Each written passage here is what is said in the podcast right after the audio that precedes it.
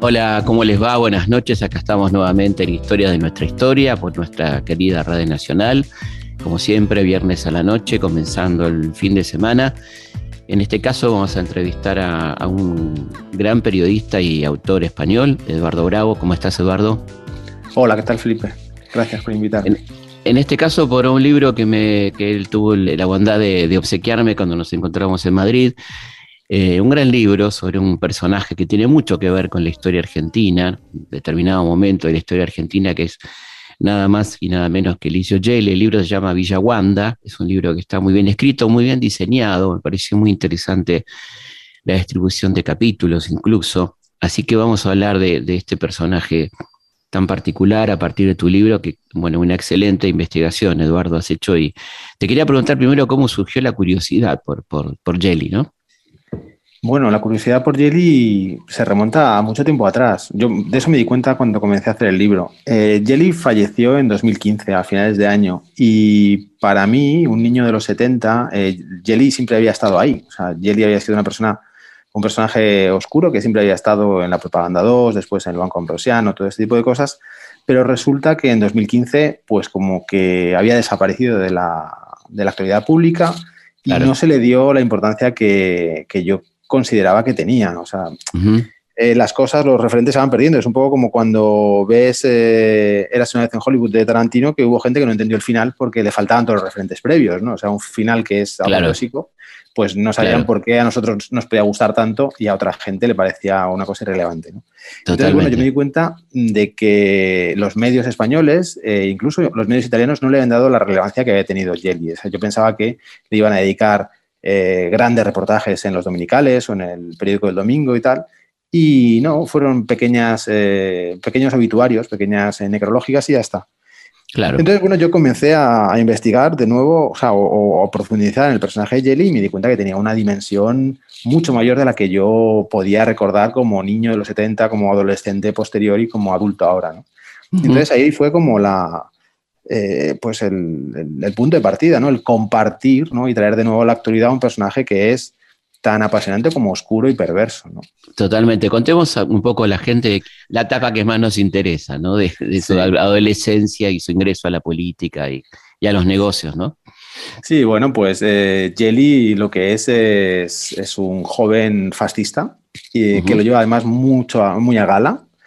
Eh, es un joven eh, vinculado pues, al movimiento musoliniano y que llega incluso a falsificar su documento de identidad para poder luchar en, España, en la guerra civil, pero no con la República, como hicieron las brigadas internacionales, sino con el lado franquista. Claro.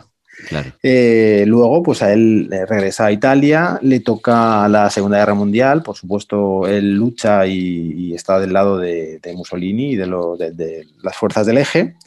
Y bueno, pues bueno, tiene ciertos altercados con los partisanos y en, algún, en un momento dado se llega incluso a hablar de que él fue, eh, traicionó y delató a varios con intención de poderse salvar él eh, de situaciones un poco comprometidas. Eh, llegada a la posguerra, Jelly, con esa facilidad que tiene un poco como de, adaptarse a los tiempos ¿no? y de ser una persona pues que se sabe detectar ¿no? el, el, el momento, eh, se reincorpora a la vida civil sin ningún tipo de problema y empieza a trabajar en una eh, fábrica de colchones y tal, empieza a tener así eh, vínculos con el mundo de los negocios y reactiva una logia masónica que existía, que era una logia masónica pues de un rito normal, pero él la, la, pervierte un poco, ¿no? Hace que sea un rito secreto y empieza, digamos, a contactar diferentes personas de diferentes sectores de la, de, la sociedad eh, italiana, especialmente de la prensa, de la judicatura, del ejército, de la policía, de la empresa, por supuesto. Ahí me quiero detener un segundo porque los masones no, no, aceptan en general a la propaganda 2 como, como una logia válida, ¿no? Como si fuera una logia, ellos dicen una logia degenerada, ¿no? Sí. Eh, la califican algo así, ¿no? La llaman eh, logia desviada, porque se, se, se, separa, digamos, o se aleja de los fines de lo que es la masonería convencional, ¿no? O sea, la fraternidad, la, eh, pues la justicia, todo este tipo de cosas, ¿no? Es una, es utilizar, digamos, los principios masónicos para el, para el propio enriquecimiento personal y no para un bien social común, ¿no? Que es lo que se supone que, busca la masonería. Como un grupo de lobistas, digamos, ¿no? Sí, sí, por supuesto. Pero un grupo de lobistas eh, que actúa por, eh, no de una forma abierta, porque podríamos incluso hasta cierto punto la, eh, la, masonería podría actuar como un grupo de lobista, eso es un comentario personal y es muy discutible, aunque porque la masonería uno de los requisitos es que no se utilice nunca la masonería para un beneficio personal, pero en este caso no solo se utiliza de una forma personal, sino que se utiliza de una forma criminal, es decir, no se hace simplemente contactos entre amigos y, digamos, ampliar una red de de socios, digamos, ¿no? Es una cosa que, discurre en el subterráneo, digamos, o en las, las cloacas, mejor dicho, de la sociedad. Claro. Ahí hay algo muy interesante que vos comentabas, que es eh, un poco el accionar de la OTAN en la posguerra, un poco de la política norteamericana también en el sentido del, miedo al comunismo, ¿no? Ya que el comunismo había tenido el PC italiano un protagonismo tan importante en la resistencia con los partisanos y tal, y cómo, bueno, este, logran instalar a De Gaspari y, y a este gobierno demócrata cristiano, pero a la vez este, hay actos que, empieza a cometer la, OTAN, no solamente en Italia, ¿no? que, son bastante poco recordados, eh, los actos terroristas que, fueron de alguna manera apañados, organizados por la OTAN, ¿no? Sí, sí, por supuesto. La OTAN, o sea, más que la OTAN, antes de la OTAN, los aliados, eh, aliados. desembarcan en, Europa a través de, de Italia y se encuentran con que que bueno, que hay un grupo eh, organizado de partisanos que lo que quieren no es solo ganar la guerra, sino es hacer una revolución eh, de corte marxista o de izquierdas, ¿no? Entonces, eso Estados Unidos no quiere que eso suceda de ninguna de las maneras. Eh, los primeros contactos que tiene Estados Unidos con, digamos, con las altas instancias o, la sociedad, digamos, más relevante italiana es a través de la mafia. O sea, la mafia estadounidense hace de puente con las familias más furiosas italianas y permite que, bueno, que se empiecen a eh, establecer alcaldes y gobernadores en determinados pueblos que van un poco eh, desplazando a los partisanos en esa carrera por el poder, ¿no? O sea, porque en ese momento podían haber sido pueblos eh, o comarcas gobernadas por... Comunistas, claro. Efectivamente, por comunistas, Entonces, ese es el primer paso. Eh, los, eh, los, partisanos son, eh, son desarmados, por supuesto, porque hay armas que quedan de la, de la Segunda Guerra Mundial, perdona, y se van siendo desplazados poco a poco y se les dice, bueno, pues que se vayan metiendo, digamos, en la, en la democracia occidental o en la democracia burguesa, ¿no? Y, pero claro, eso no deja de tener un riesgo. La sociedad italiana en esa época era de izquierdas o era predominantemente de izquierdas y los grupos marxistas o los partidos marxistas tenían una, gran influencia. Es decir, que incluso si los partisanos se organizaban a través del Partido Comunista Italiano y participaban en política, tenían muchas posibilidades de, eh, ganar, de ganar y de obtener escaños. Entonces ahí es cuando sí que ya entra la OTAN y empieza a organizar una red de, eh, ejércitos, ejércitos secretos, tanto en Italia como en otros grupos, en otros países, por ejemplo Alemania, eh, por ejemplo, bueno, Bélgica. Bélgica. Sí, donde eh, estos eh, ejércitos secretos que están hechos a espaldas, digamos, del ejército nacional de ese país y, por supuesto, vulnerando cualquier principio de soberanía nacional de esos estados, eh, se arman y, hacen actos de, pues de, entrenamiento con vistas a un eventual, a una eventual invasión por parte de Rusia, en este caso la URSS, la Unión Soviética, en Europa. Y bueno, eh, no solo son eh, entrenados por eh, el Servicio Secreto inglés, como por la CIA, sino que incluso llegan a hacer atentados y actos contra población civil. Actos que nunca se investigaron o que se investigaron y se cerraron en, falso, ¿no? Para no tener que demostrar pues, que muchos de esos miembros de esos ejércitos secretos habían sido ex eh, nazis, por ejemplo, que habían estado en la Wehrmacht, o, bueno, pues lo más principal, que había una red de ejércitos, mm, bueno, pues que eran secretos, tal cual, con todo el escándalo que se hubiera supuesto. Lo más curioso es que cuando esto salta a la luz, que salta cuando Andreotti en un momento dado lo cuenta en el Parlamento italiano, reconoce que existe una red de ejércitos secretos llamada Gladio en el caso de Italia, eh, lejos de montarse un gran escándalo, lo que recibe Andreotti, digamos, es un tirón de orejas por parte de sus colegas de Inglaterra, de Bélgica y de otros países diciendo que esas cosas no se pueden contar y no se pueden contar de manera tan evidente, ¿no? O sea, y ahí se cerró el caso. O sea, no hubo, digamos, ningún tipo de, de consecuencia ni jurídica, ni penal, ni nada. Hablemos un poco de Gladio, ¿no? ¿Qué, fue Gladio y cuánto tuvo que ver Licio Cheli en, Gladio, ¿no? Bueno, pues eh, Gladio es una red, la red, digamos, de agentes secretos en el caso italiano y que eh, también está muy vinculado pues, al terrorismo negro de, los años 70, es decir, pues, bueno, pues Ordine Negro, eh, todo ese tipo de, los grupos, los núcleos armados, todo ese tipo de, de terrorismo de ultraderecha.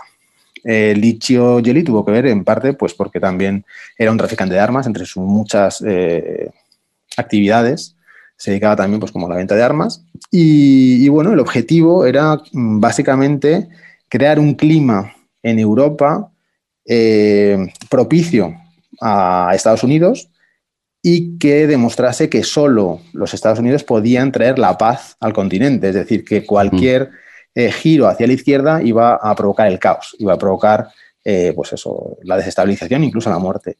Y en ese orden de cosas, pues se generan, como tú decías, atentados. El atentado de Piazza Fontana, por ejemplo, el atentado del tren Italicus y un montón de, atentados que, como toda la red de Propaganda 2 y toda la red, digamos, vinculada a la OTAN, eh, está formada por jueces, policías y militares, cuando se hacen las investigaciones, todas las investigaciones se decantan contra los grupos de izquierdas, pues bien, eh, los anarquistas o los grupos extraparlamentarios que no concebían, no creían en la democracia burguesa y se mantenían en la lucha, pero fuera del Parlamento italiano.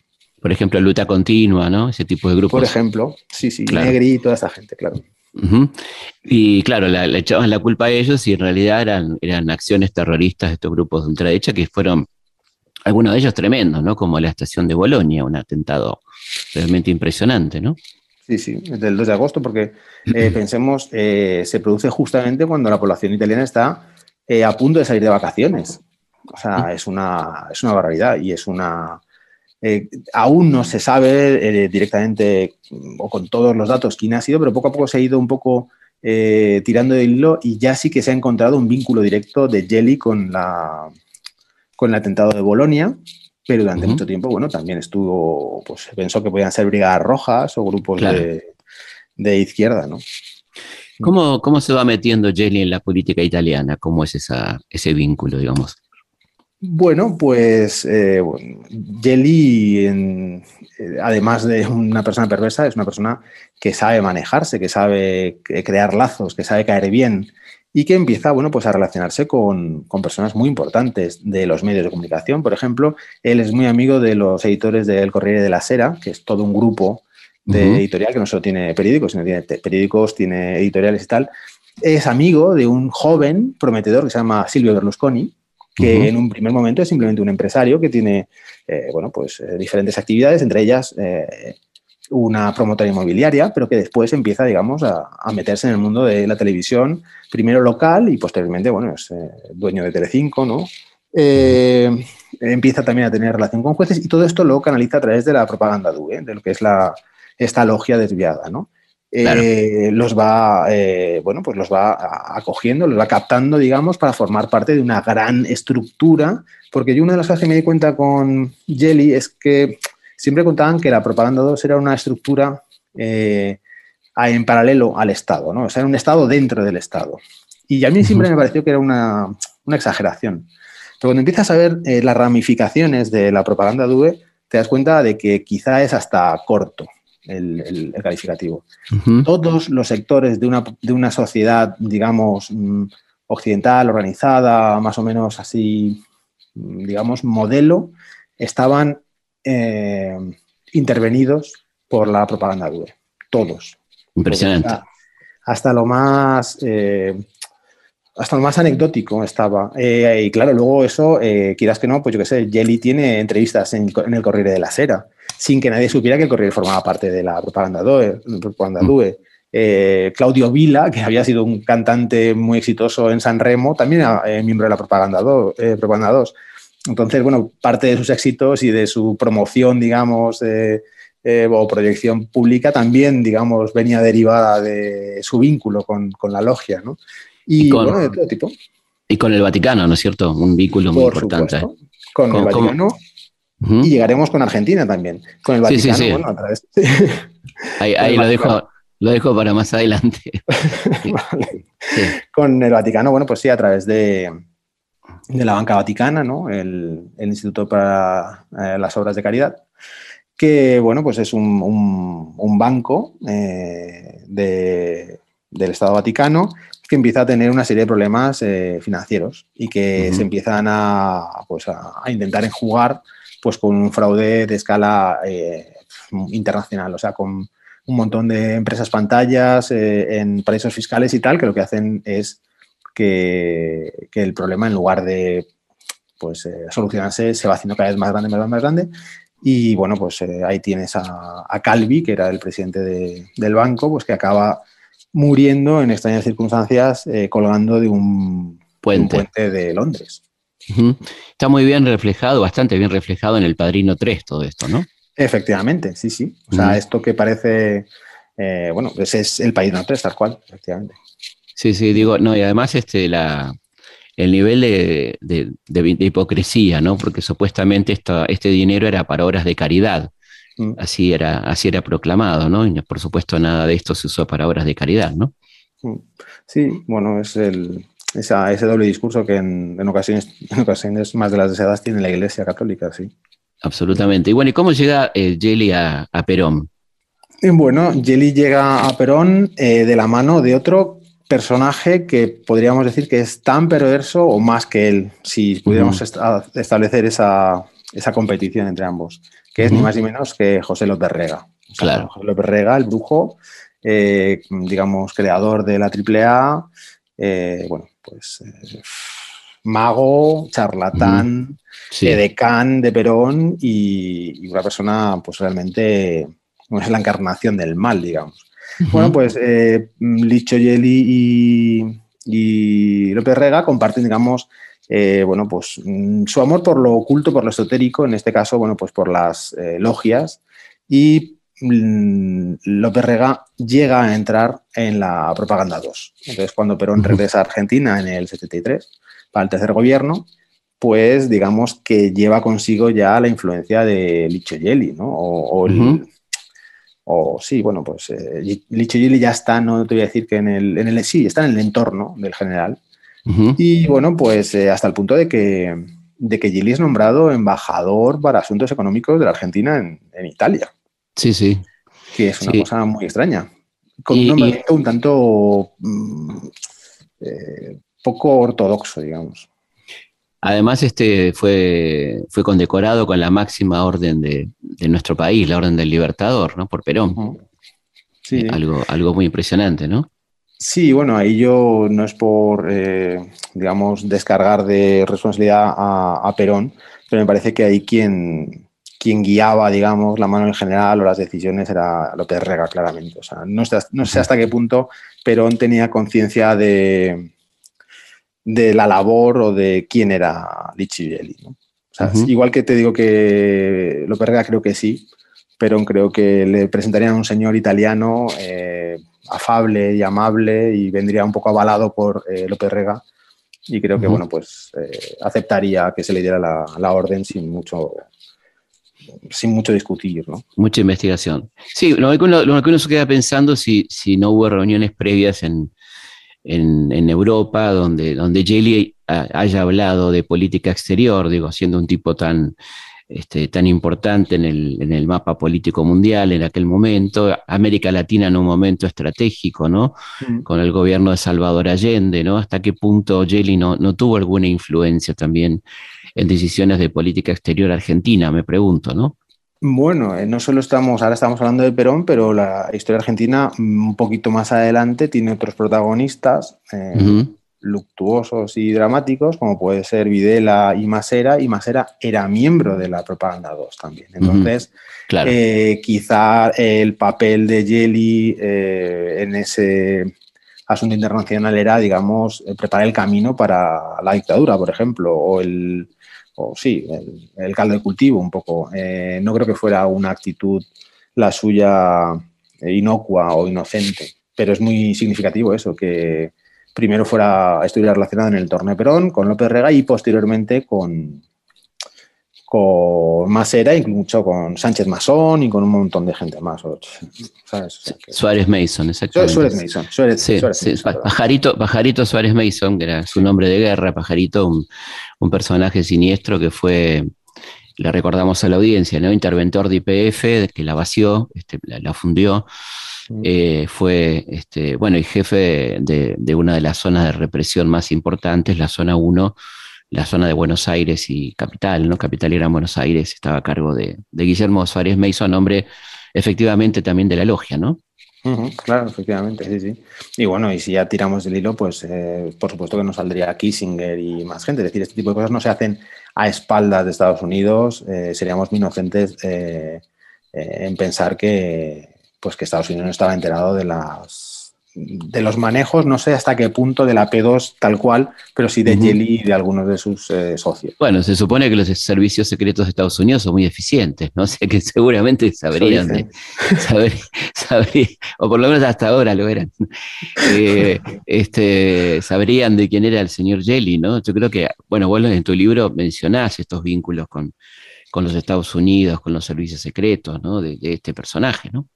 Sí, sí, claro, claro. estas cosas, eh, digamos, eh, héroes solitarios en este tipo de, tareas y de negocios a escala internacional no, suele, no suelen permitirse. O sea, siempre que hay personas con tanta buena disposición para, este tipo de enjuagues y, trabajos y, e historias, siempre están tuteladas por, por las grandes potencias o por lo menos por una de ellas. Estados Unidos no se va a dejar que que se pongan bombas en trenes eh, en Centro Europa mm, sin por lo menos estar enterado del asunto. que, está, que, según lo que planteas en el libro estaba un poco más que enterado, ¿no? Sí, sí, sí. Bueno, pero sí, bueno, como todo lo más, todo lo entrado que ha estado Estados Unidos y la CIA en, toda pues, la operación Cóndor y todo lo demás. Es decir, ya te digo, eh, los ejércitos secretos eh, de Gladio y compañía estaban entrenados por agentes de, la CIA. Claro, porque es, curioso, como por supuesto sabemos eh, de la operación Cóndor y todo eso perfectamente, de la acción en América Latina, pero sabemos mucho menos de la acción de estos grupos en Europa, que, me, pareció un hallazgo de tu libro, cuando hablas, por ejemplo, del atentado en Bélgica, ¿no? Sí, sí, sí, sí. El atentado en, Bélgica en varios, en varios supermercados, sí. O sea, personas que entran aparentemente a robar, pero el, fin, o sea, o el resultado es varios civiles muertos en diferentes eh, supermercados eh, escapando eh, libremente sin que haya intervención de la policía, es decir, pues como, como operaban en ocasiones los grupos de tareas, es decir, dejando francas las zonas, es decir, sin, sin persecuciones. En ocasiones hay algún enfrentamiento, pero no, no suele eh, revestir ningún tipo de problema. Y curiosamente, y nunca se dio con los autores. Hace relativamente poco, hace como un año o dos años, em, falleció uno de los que se supone que había formado parte de, de uno de esos comandos pero bueno, murió de, viejo y en su casa, es decir, nunca, aunque hubo sospechas, nunca se le juzgó. Murió en la total impunidad, digamos. Sí, sí, sí, totalmente, claro que sí.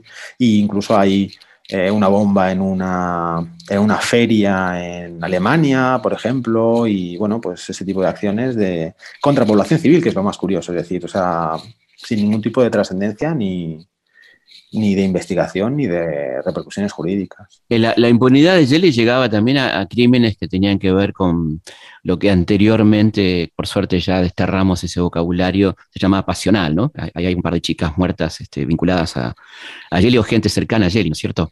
Sí, claro, en ese caso es el, por ejemplo, el, caso de, de Vila Montesi, que son chicas vinculadas no tanto a Yeli como a la gente de la democracia cristiana, que era también eh, un sector eh, muy relevante o un partido muy relevante en la Italia de los 50 y 60, ¿no? Entonces, bueno, pues eh, una muerte de una muchacha que está vinculada al hijo de uno de los, digamos, eh, competidores en, la democracia cristiana de Andreotti, pues fallece y lejos, bueno, aunque se intenta eh, ocultar eh, las causas del fallecimiento y, digamos, mantener alejado al hijo de este político, eh, Piccioni, eh, de, de, las consecuencias jurídicas, eh, bueno, al final se saca adelante y se saca adelante, se cree, justamente porque Andreotti aprovecha el caso para dejar fuera al contrincante de,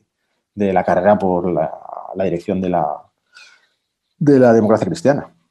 De que estamos hablando además, bueno, y, y el vínculo democracia cristiana-Jelly es un vínculo fuerte, ¿no? Sí, sí, es un vínculo muy fuerte. Eh, bueno, sí, sí, claro, es un vínculo muy fuerte porque tan también es fuerte el vínculo de democracia cristiana con la mafia, por ejemplo, y, también es, vínculo, es fuerte el vínculo de la P2 con la mafia también. Es decir, no solo con los grupos eh, de poder, digamos, eh, legales, sino también de los grupos ilegales. Es decir, Andreotti llegó a tener varios procesos por participación o por ser miembro de banda criminal, de los cuales fue, por supuesto, exculpado, pero estuvo vinculado directamente con, con la mafia y con casos muy concretos de asesinatos y muertes de personas, eh, bueno, pues que en un momento dado contaron cuáles habían sido su participación en algunos asuntos italianos de la época. Sí, la mafia, por ejemplo, ahí le dedicas unos, apartados muy interesantes a la mafia, ¿no? A, oh. la mafia este, de estos personajes que son de, película, ¿no? Que aparecen en, tu libro, ¿no? Si querés contarnos de, algunos de ellos que son realmente increíbles, ¿no? Sí, es muy curioso porque eh, digamos que tenemos como dos niveles de mafia, si también podemos hacer esa diferenciación. Tenemos lo que es la mafia ortodoxa, ¿no? Y luego tenemos una serie de jóvenes eh, con muchas ganas, digamos, de prosperar y con, una gran inclinación hacia el crimen y hacia, digamos, el emprendimiento en ese sector, como es la banda de la Magliana. Entonces, cuando eh, los grupos relacionados con la P2 necesitan eh, desestabilizar Italia, en muchos casos echan mano de delincuentes comunes. Delincuentes comunes que aceptan pues realizar trabajos. En muchos casos ellos no son muy conscientes de lo que están haciendo o cuál es la magnitud de los trabajos que se les encargan, pero sí son personas que bueno, están metidos en el mundo del crimen, en el mundo de las drogas, en el mundo de la ultraderecha, es decir, que si ellos tuvieran que elegir un bando, digamos, eh, tienen una inclinación especial sobre el fascismo, eh, el culto al líder y toda la iconografía eh, pues de los fasces y todo esto de la Italia imperial, digamos, pero eh, ellos no son conscientes de que son utilizados como bueno, pues una especie de, bueno, de brazo armado, efectivamente, para que los grupos de poder importantes de la sociedad vayan, eh, digamos, escalando posiciones o eliminando a aquellos contrincantes o personas que resultan incómodas. ¿no? Y en este caso es la banda de la Magdalena, que son chavales de un barrio de Italia, de Roma, que, bueno, pues que van, van prosperando. O sea, primero se meten en, pues en, el menudo de, drogas, en el robo de automóviles y tal, hasta que alguien les dice, podéis trabajar para nosotros y esto es mucho más eh, sencillo porque encima vais a tener la cobertura, digamos, la protección de jueces, policías y, bueno, digamos, toda la justicia. O sea, ya no vais a estar sujetos a un juicio como cualquier eh, persona anónima. Vamos a una pausa y seguimos en Historia de nuestra historia, charlando con Eduardo Bravo, este periodista español que investigó a Lidio Gelli, la propaganda 2, la ultraderecha italiana. Felipe Piña hace Historias de nuestra historia por Nacional AM870, la radio pública. Seguimos en Historias de nuestra historia.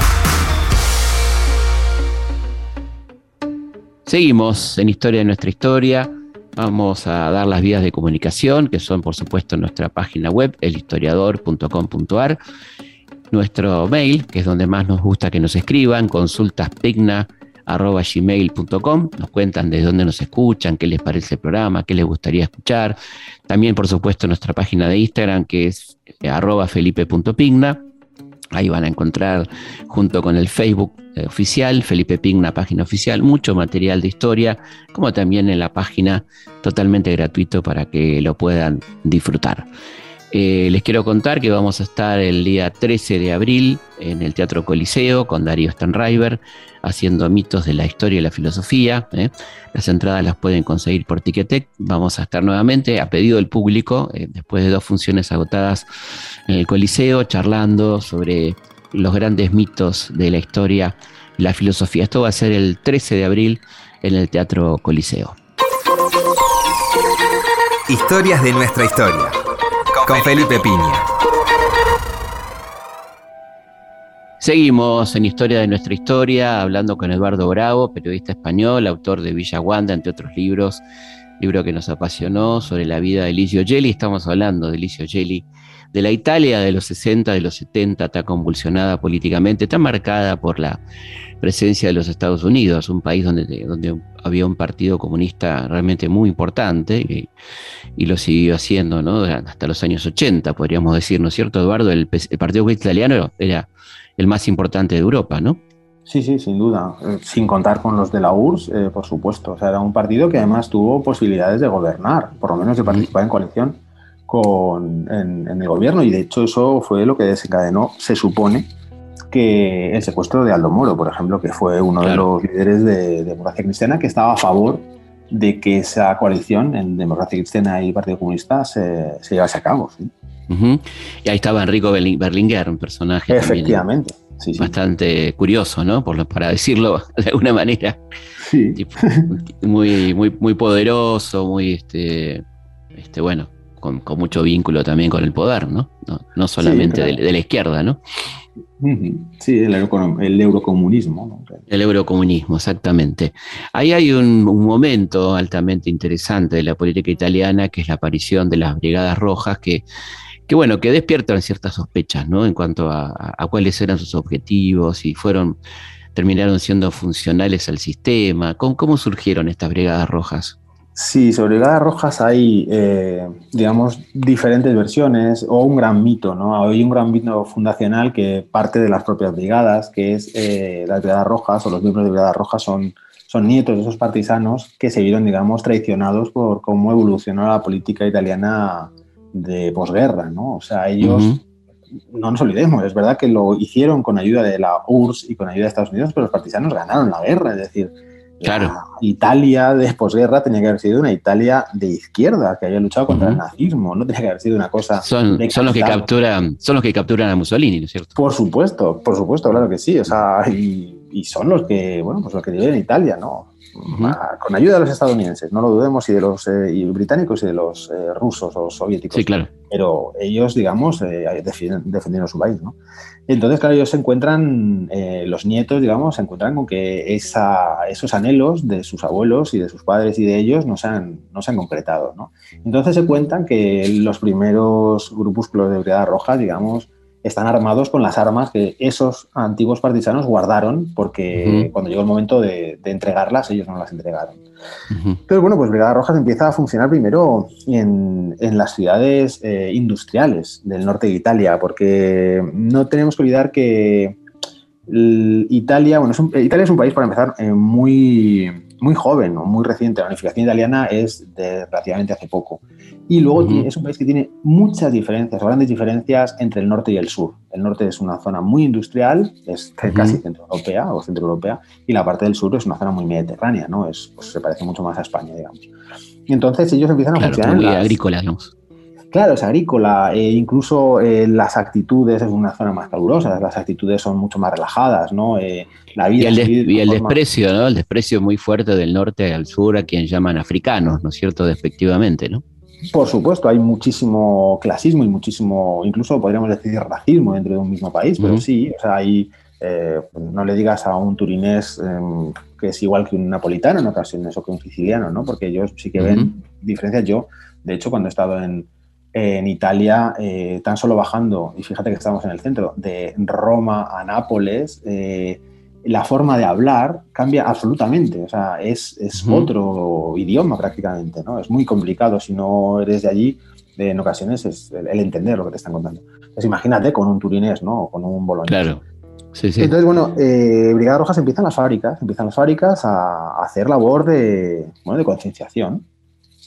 Pues nada, eh, pasquines, huelgas, eh, movimiento sindical, hasta que en un momento dado, bueno, pues ya dan el paso a la acción directa con secuestros de, directivos o cargos medios eh, a los que en ocasiones simplemente se les secuestra, se les da una vuelta por la ciudad, se les saca una foto, digamos, para mm, inmortalizar el hecho y se les suelta un poco como para demostrar aquí estamos. Y bueno, poco a poco pues se van haciendo ya acciones un poco más serias y bueno, pues eh, también en consecuencia se, se, va alertando a la policía, ¿no?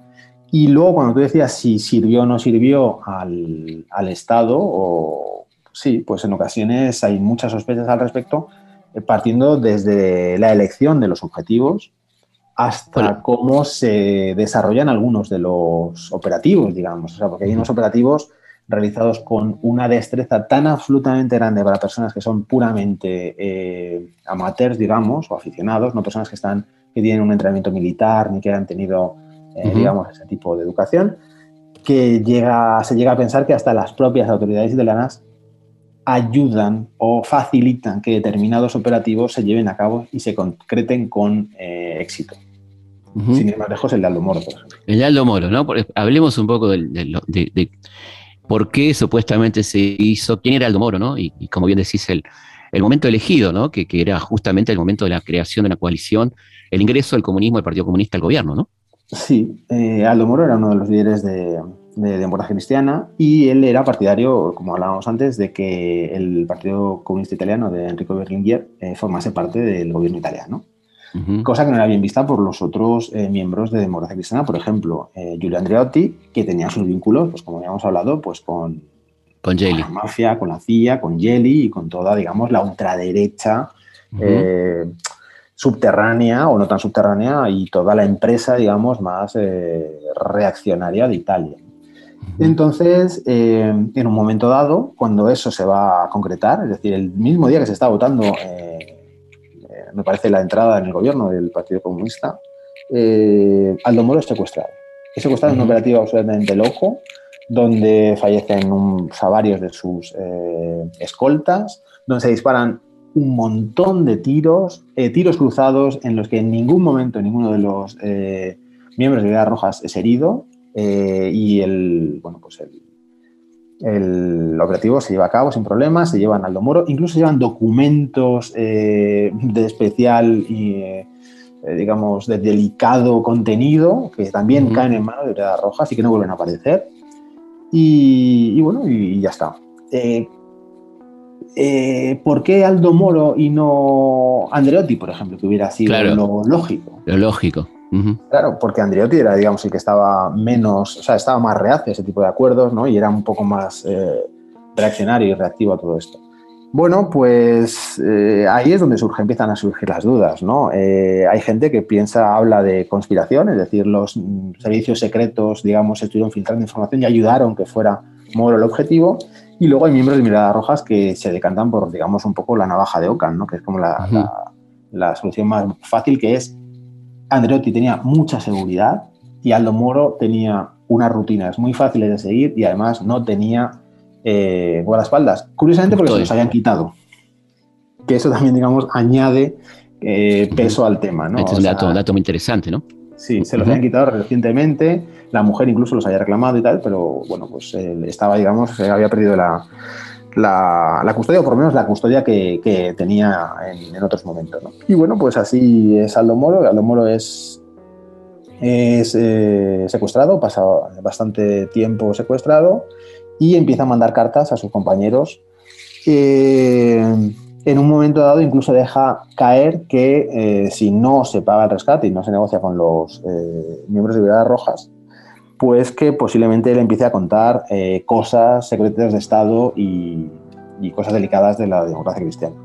Entonces, en ese momento, para muchos, eh, Aldo Moro firma ya su, sentencia de muerte. Es decir, eh, en ese momento Aldo Moro, para muchos miembros de democracia cristiana, vale mucho más muerto que vivo. Y de hecho suelen hacer comentarios muy crueles, como diciendo que el Estado no se puede arrodillar, el Estado, él como, digamos, encarnación del Estado, ¿no? como representante, y que en un momento dado uno tiene que aceptar cuando se acaba la partida y, renunciar y, bueno, y aceptar bueno, pues que va a ser ejecutado. Y así es, así es. O sea, Aldo Moro es ejecutado y aparece en una calle de Roma en el maletero de un automóvil, de un R4 me parece, y, ahí está, con varios tiros y tal. Pues ¿Cuál es tu, lectura sobre las Brigadas Rojas en, ese punto? ¿no? ¿Eran un grupo infiltrado? Este, ¿qué, qué eran exactamente? Es eh, eh, eh, hay muchas brigadas rojas, ¿no? O sea, igual que, por ejemplo, otros grupos guerrilleros son más fáciles de, pues, como de, ver su evolución. Brigadas Rojas, digamos, el grupo fundacional cae muy rápidamente. Unos porque son asesinados por, los, por la policía y otros porque caen en, prisión. Y empiezan a surgir un montón de grupos vinculados a, a Brigadas Rojas donde ya las decisiones son muy discutibles, es decir, ya no hay tanta, tanta conciencia de clase, los objetivos ya son puramente militares, eh, o sea, se militariza mucho la organización y, se hacen cosas un poco torpemente y a lo loco. Y luego empiezan a surgir mm, brigadas rojas, digamos, en diferentes puntos de Italia, que se hacen incluso autónomas de la propia dirección central de brigadas rojas. Entonces ya eso es un mare magnum muy loco que hace que, sea muy difícil eh, sacar una conclusión. ¿no? Entonces, si damos por bueno pues esas primeras brigadas rojas románticas de la primera etapa, pues podemos decir que bueno, pues es una, era una, una, opción para la lucha armada, porque luego también tenemos que, creo, igual que hablábamos al principio de contextualizar las cosas y ver cómo el mundo ha cambiado, no nos damos cuenta que en los años 70 la lucha armada era una opción política hasta cierto punto válida. ¿eh? o sea, no es, eh, o sea, la, guerrilla urbana de los 70 no es el ISIS, precisamente. sí, sí, sí, sí, sí. Creo que hay que contextualizar todo eso, sí, también. no, claro, lo, que llama la atención es el caso Moro, ¿no? La actitud que tuvieron en el caso Moro, era, como decís, la elección de la víctima, lo bien que le hizo a, la, derecha, a la democracia cristiana, este crimen, ¿no? Eh, claro, claro. Es, muy sospechoso, ¿no? Sí, sí, es muy sospechoso. Además, no solo sospechoso, sino que a lo largo de la investigación hay eh, cosas que no terminan de encajar. Eh, eh, hay un caso, hay un libro de, que se llama El caso Moro, que es de Xiaxia, que narra cómo evolucionó el secuestro desde que se produce el operativo hasta que aparece Moro en, el automóvil, ¿no? Y entonces él va, de, va relatando cómo hay un montón de cosas que son mm, fallos muy gordos o muy graves en la investigación por parte de la policía. Coches que están aparcados que desaparecen en zonas que aparentemente están eh, eh, cercadas por la policía, es decir, no puede acceder nadie porque es una zona de investigación, pero hay coches que entran y salen, es una cosa muy loca.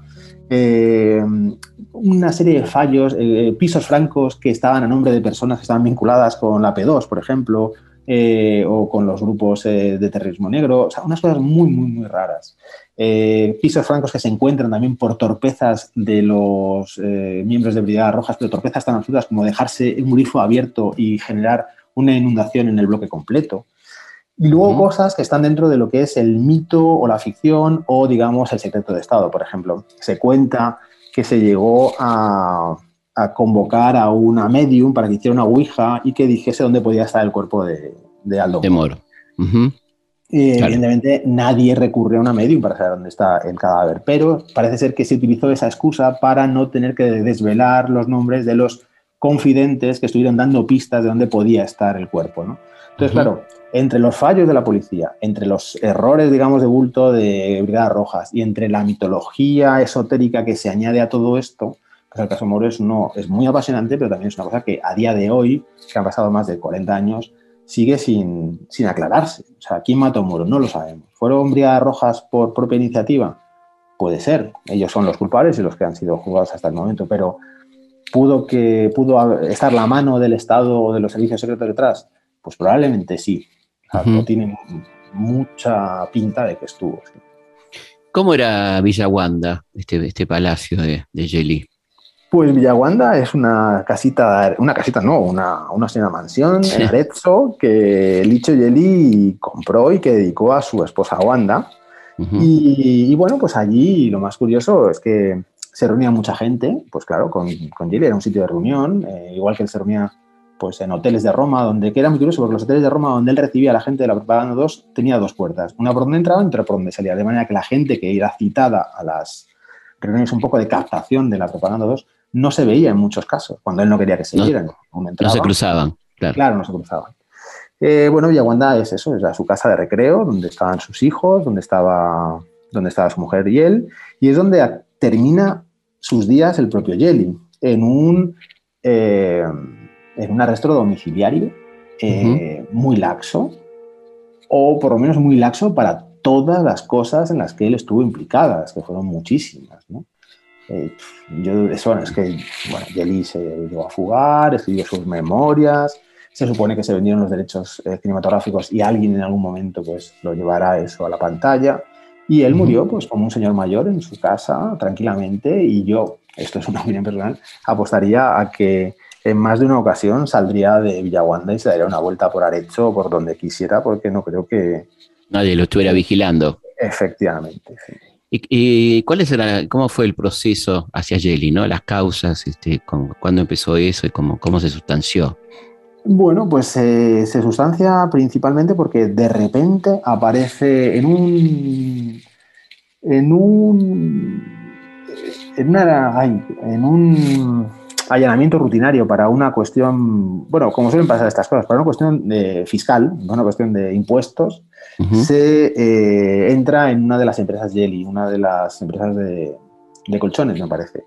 Y se encuentran entre los documentos todas las tarjetas de los asociados, digamos, o de los miembros de la P2. Entonces ahí se encuentra que hay una enorme lista de eso, militares, jueces, eh, políticos, eh, políticos internacionales, eh, empresarios, mm, estrellas de la televisión, como podía ser Mauricio Costanzo, por ejemplo, que era un gran presentador de la RAI, y bueno, pues el propio director de la radio me parece que también estaba, o sea, una locura. Entonces ahí se empiezan a dar cuenta que esto es una, ¿qué es esto? ¿Qué es esto? Entonces empieza a tirar del hilo y se da cuenta que, bueno, al final del hilo está el hecho y ¿no?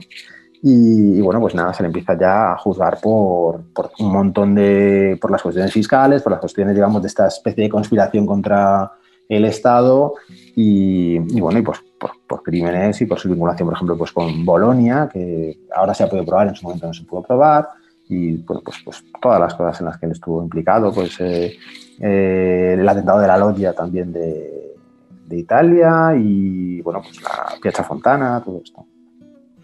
Y ahí, eh, ¿cómo es la, la, condena? ¿Cómo fue ese proceso, digamos, ¿no? Donde evidentemente tenía muchos amigos en la justicia este hombre, ¿no? Sí, sí, bueno, pues, pues nada, pues como suelen ser las cosas, o sea, demoras, eh, embarullar los procedimientos y discutir las pruebas o hacerlas eh, desaparecer y luego pues eso, condenas muy muy laxas, o sea, incluso gente vinculada al Jelly como podía ser Carminati, que era uno de los grandes líderes de los núcleos armados eh, de la ultraderecha, eh, pasaron muy poquito tiempo en prisión. O sea, bueno, pues por condenas laxas, procedimientos que se anulan porque tienen defectos de forma, desaparición de pruebas, pues lo que se suele ocurrir cuando la mano de la justicia está intervenida. O sea, es muy gracioso porque en Italia hay, en las salas de justicia hay un, hay un gran eh, lema que pone la justicia es igual para todos, ¿no? Sí. pues para unos es más igual que para otros. Sí, sí, sí. El caso, el caso de este señor, este, ¿supiste algo del vínculo de Jelly con el, con el robo de las manos de Perón? Siempre se habló mucho de ese tema, pero ahí yo ya me quedé, no, no seguí investigando, pero sí se supone que, bueno, que hay, que te voy a contar a ti que, que, tú no sepas, ¿no? No, no, que no, me, me, me interesa tu, tu, visión del tema, por supuesto. Sí, bueno, pues desde, digamos, ritos o, venganzas eh, o represalias desde el punto de vista de las logias, ¿no? O sea, la, la, mutilación de un cadáver, hasta que, bueno, pues eso, que en esas manos podían estar sellos eh, que pudieran abrir las cuentas de Suiza o huellas o ese tipo de cosas, o yo qué sé, ya es una cosa pues, simplemente pues, de perversión, no tengo ni idea. Pero bueno, es bastante curioso porque, ya sabes, se asalta la bóveda, se asalta el, el féretro, el féretro tiene un cristal blindadísimo y que está además expuesto ahí en el Museo de, de la Policía de Buenos Aires, en el microcentro al lado de, del sitio donde tuvieron a Aramburu, es decir, que ahí coinciden Perón y Aramburu. Y bueno, ¿qué más te puedo contar? Pues nada. No, no, no, digo, eh, es muy, muy increíble eh, que uno pueda sospechar simplemente, ¿no? Pero el, personaje da para, para, todo tipo de sospechas, ¿no? Evidentemente. Por supuesto. Sí, sí, además son este, personas que, que llegados a un punto no, digamos, no tienen recelos o tienen pudor a la hora de, embarcarse en, este tipo de, acciones. Es decir, lo han demostrado tanto que dudar que Jelly pudiera estar detrás de la mutilación de las manos de Perón, pues es más fácil creer que estaba a creer que no estaba. ¿Te olvidaste de Jelly o seguís leyendo sobre Jelly y te pasa esto que nos pasa que cuando terminamos un libro nos aparecen cosas que hubiéramos querido poner en él? Sí, eso por supuesto, eso por supuesto. De hecho, en la segunda edición, por ejemplo, añadí cosas que, que habían aparecido, especialmente con cosas en España, porque claro, todo la red Gladio en España también actuó. Lo que pasa es que como nosotros estábamos en una dictadura, incluso el presidente Carlos Sotelo, que ya era en democracia, cuando le preguntaron por, por Gladio, cuando ya lo contó Andreotti, él lo que dijo es que en esa época eh, Gladio en España era el propio gobierno, era el propio Estado. Estado era Gladio, ¿no? O sea, quien hacía ese tipo de, de actos. Y sí hay un hilo que además eh, creo que dará pie a un tercer libro, que es esos vínculos de la ultraderecha europea, eh, esa internacional fascista, ¿no? que une pues Italia, España, bueno, Bélgica, Francia y tal, y en ocasiones pues algunos grupos pues, eh, que vinieron de Argentina, por ejemplo, pues López Herrera con sus chicos de la AAA, que acaban aquí también en Madrid y que tienen muy buenos vínculos con los fascistas italianos. Y sí, claro, siguen apareciendo cosas y a mí es un tema que no me, no me cansa. No sé si volvería a abordarlo porque sería, digamos, como una tarea muy ingente, pero yo desde el punto de vista de la satisfacción personal me parece que es apasionante. Porque, Ahí estaba el comisario Almirón, por ejemplo, ¿no? Por ejemplo, sí, sí. Eh, bueno, vinieron todos, porque me parece que viene el Hierro Morales, viene Almirón, vienen todos, pero al final luego el que se queda es Almirón y con la perrega. Sí. Claro. ¿Y qué, qué, nos puedes contar de este libro sobre la, la internacional eh, neofascista que, que estás Pues ahí estoy, estoy poco a poco. Eh, es un tema o sea, que también me apasiona. Me estoy dando cuenta que tengo bastantes... Eh, hay gente que no quiere hablar, no sé por qué razón, eh, cuando les hablas de, del tema sí, de claro. que se va a tratar. Y, pero bueno, yo ahí sigo insistiendo, ¿no? O sea, veo que se me van cerrando como puertas y voy intentando abrir otras y poco a poco vamos. Yo creo que lo conseguiré y si es así, por supuesto te, te enterarás y te mandaré una copia. ¿no? Para, para, terminar, bueno, muchas gracias, por supuesto. Este, para terminar, eh, uno, uno, no puede creer que el poder de Jelly se haya diluido con su muerte, ¿no? ¿A, a, a quién se traspasó o, o, dónde está ese poder hoy en día en, en Italia, no? Eso a mí me, me, fascina muchísimo porque Italia sufrió una, una sofisticación de la violencia. O sea, en la época de Jelly... Eh, sabedor de que tenía en, su mano, en sus manos a la policía, a la judicatura, al ejército, Jelly eh, no tenía ningún problema en matar, por ejemplo. O sea, uh -huh. daba igual, tú podías eh, ejecutar a un contrincante o un opositor, quedaba lo mismo porque el, el, juicio no se iba a celebrar, no se iba a, a, perseguir a los culpables, no se iba a vincular contigo. Entonces él tenía esa impunidad que le permitía todo eso. Pero claro, no nos olvidemos que un cadáver en las calles eh, siempre causa espanto y causa horror. Entonces, por mucho que tú tengas las espaldas cubiertas, no es bueno ir dejando muertos por las calles claro, de, claro, sí, de sí. Italia. ¿no? Sí, Entonces llegó la sofisticación de la violencia o la sofisticación de la corrupción. El siguiente paso uh -huh. en la corrupción italiana es eh, Tangentopolis. Es uh -huh. un caso de corrupción de escala absolutamente brutal, pero donde ya todo se sofistica. Es una cuestión más de vamos a conseguir los mismos objetivos, es decir, vamos a enriquecernos, vamos a neutralizar a la izquierda, vamos a hacer que la derecha sea hegemónica, pero hagámoslo con lo que tenemos en nuestras manos, es decir, con la prensa, uh -huh. por ejemplo, con la judicatura, eh, con estos lawfare, por ejemplo, estas causas en contra de los grupos de izquierdas que no están justificadas, pero que les mantienen ocupados y, y los neutraliza a cinco años vista.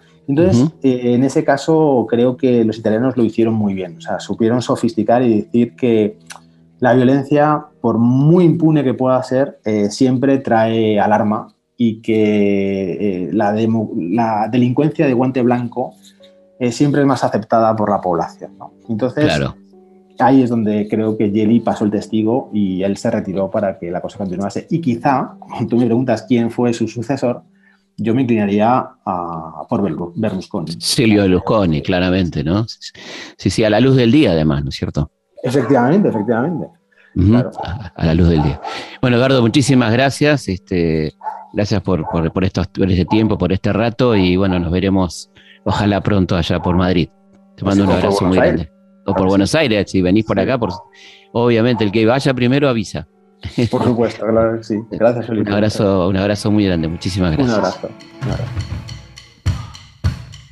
Bueno, llegamos al final de este programa. Nos pareció muy interesante charlar con Eduardo Bravo sobre este personaje que tanto tuvo que ver con cierto momento político de la Argentina, Licio Gelli, y nos volvemos a encontrar aquí, como siempre, viernes a las 22 por Radio Nacional, la radio pública.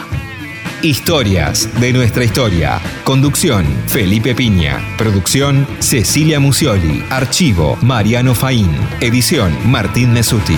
Tengo la vida que cuelga de un hilo. Ayer cumplía años, hoy cumplo días. Salgo a la calle que me maten un poquito o me mato yo comprando cigarrillos. En este mes se murieron dos amigos y yo igualmente me salgo de gira. Si un borracho no corta mi destino, llegaré a este pueblo con ganas y con vida. El pueblo se llama como genocida al costado la ruta no paró gendarmería. Lo que buscan está en mi mochila, está en el avión que pasa por arriba. Estos creen que somos pelotudos, llaman la atención a la prensa amarilla. Y así la cocaína llega a su destino, España, Brasil, Estados Unidos. Soy como fui siempre, solitario, como las liebres, escondiéndose de los perros que huelen a sangre muestran sus dientes. Machos, feos y sucios van haciendo desastres por los rincones del mundo. Sangre, soledad y muerte por todos lados es moneda corriente